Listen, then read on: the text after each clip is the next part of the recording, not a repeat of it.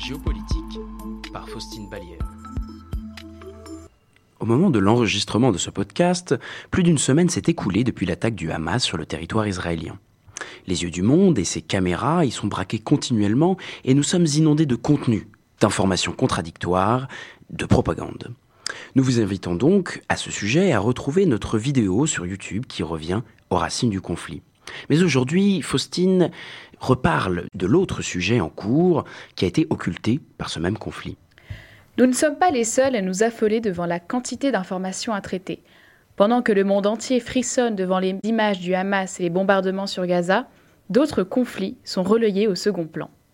Pour Vladimir Zelensky et le peuple ukrainien, cette crise prend donc une dimension toute personnelle, voire dramatique. Le président ukrainien appelait cette semaine à ses alliés de ne pas oublier son sort. Elle intervient dans un contexte particulièrement anxiogène pour les Ukrainiens.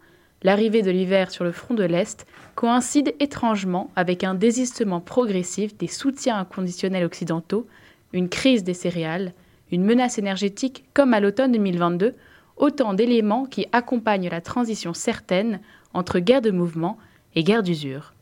Mais où en sommes-nous donc maintenant sur le front ukrainien près d'un an et demi après le début de l'opération spéciale russe? Alors ce qui devait être une opération flash imaginée par Poutine le 24 février 2022 dure maintenant depuis plus d'un an et demi. La rapidité voulue par Moscou n'avait pas pris en compte la volonté de faire du peuple ukrainien à résister, ni le ralliement personnel des populations civiles. Personne donc, ni les Russes, ni les Ukrainiens, ni les Occidentaux, n'était prêt à assumer une guerre long terme. Les puissances s'épuisent aujourd'hui, viennent à bout de leurs ressources et de leur sentiment moral du soutien. Le choc initial de l'opération s'est depuis longtemps estompé et la société civile internationale peine à voir du progrès dans l'avancée des troupes ukrainiennes. Concrètement, depuis le printemps 2023, la ligne de front ne bouge que très peu et les efforts ukrainiens semblent vains. Ce que l'on oublie souvent de prendre en compte sont les objectifs de l'armée envahie, Tandis que les Russes cherchent à avancer sur le terrain et donc à accélérer le mouvement, les Ukrainiens, eux, ont tout intérêt à le ralentir, leur objectif principal n'étant pas de faire évoluer la ligne de front. Ce qui peut être perçu par la population alliée comme les prémices d'un échec font peut-être seulement partie d'une stratégie plus complexe. Néanmoins, cela amène tout de même à des remises en jeu des systèmes de soutien, d'aide financière, militaire et commerciale à l'Ukraine. Alors sur cette question du soutien, les États-Unis, où en sont-ils? Se désolidarisent-ils de l'Ukraine? Ce phénomène se concrétise au sein du Parti républicain américain. Si j'ai mentionné la stratégie d'épuiser son ennemi de l'Ukraine, le conflit ne doit cependant absolument pas atteindre la date limite de janvier 2025, date où le futur président américain commencera à exercer ses fonctions.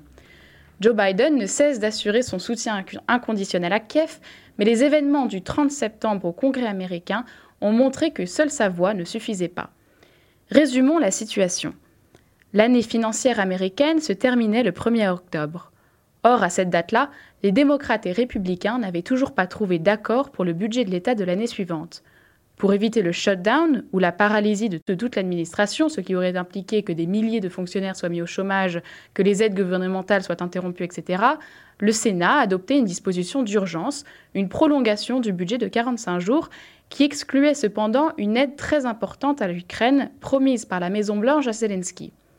Seulement neuf jours après sa visite à Washington, ce désistement est perçu comme un affront, une claque par le président ukrainien qui voit son espoir de survie, son soutien étranger, s'étirer de plus en plus. Mais alors qu'en est-il de l'Europe qui n'est pas connue pour porter une seule voix unie, en tout cas pas tout le temps Côté européen, les choses ne s'arrangent pas non plus au cours du mois de septembre et d'octobre. Tout d'abord, l'allié non pas historique mais très complice depuis le début de la guerre, la Pologne, qui est par ailleurs le euh, septième pays à avoir fourni le plus d'armes et qui a accueilli plus d'un million de réfugiés, s'est retourné brutalement contre l'Ukraine en interrompant son aide qui s'élevait à plus de 4,27 milliards d'euros, et ce pour une histoire de céréales. Retournons en février 2022.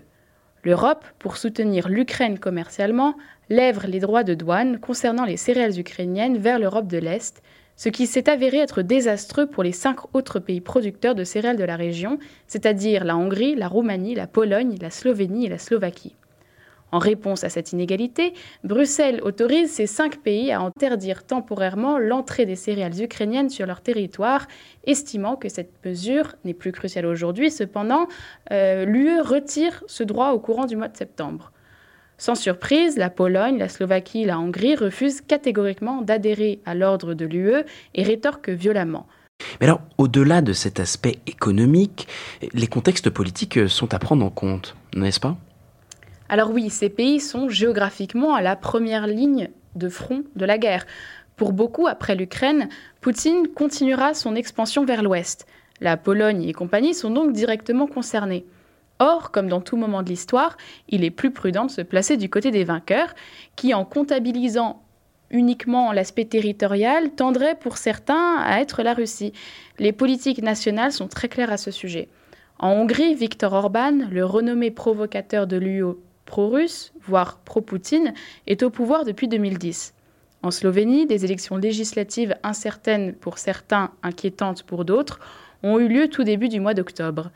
Le candidat du Parti populiste, Robert Fico, considéré pro-russe et proche de la politique de son voisin Orban, obtient la majorité des scrutins.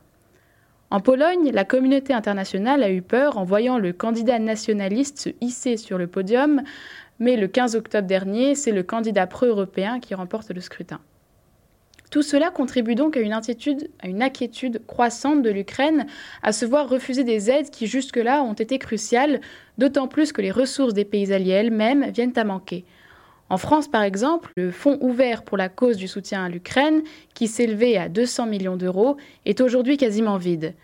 Pour pallier à ce manque, Sébastien Lecornu, ministre des Armées, en visite à Kiev fin, septembre, tente de revisiter les modalités du soutien en encourageant des partenariats directs entre les industries d'armement françaises, telles que Nexter et leur canon César, à s'implanter directement sur le sol ukrainien.